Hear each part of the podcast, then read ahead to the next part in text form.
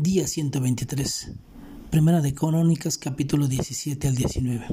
Sin duda es hermoso ver las promesas dadas por Dios a David.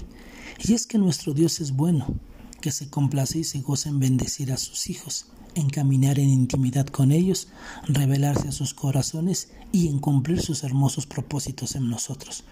Te invito a que no solo veamos sus promesas como bendiciones, sino que al leerlas podamos maravillarnos en la revelación de su carácter. Veamos algunas. Dios le prometió a David que Dios es quien pone y quita, promueve y no nosotros.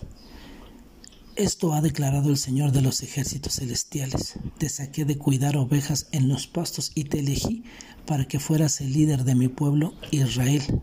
Además, yo declaro que el Señor construirá una casa para ti una dinastía de reyes. Otra promesa es que Dios es fiel, de Él es la salvación y la victoria.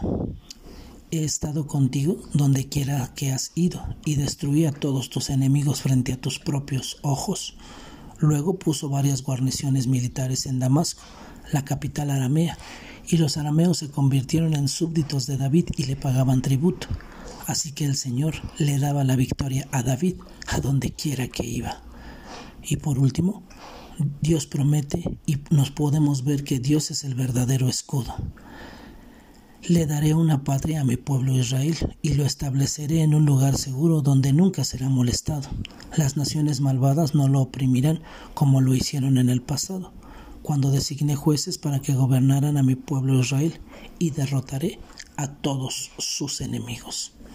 Al reflexionar sobre la reacción del corazón de David al escuchar estas promesas de Dios, podemos aprender de él lo siguiente.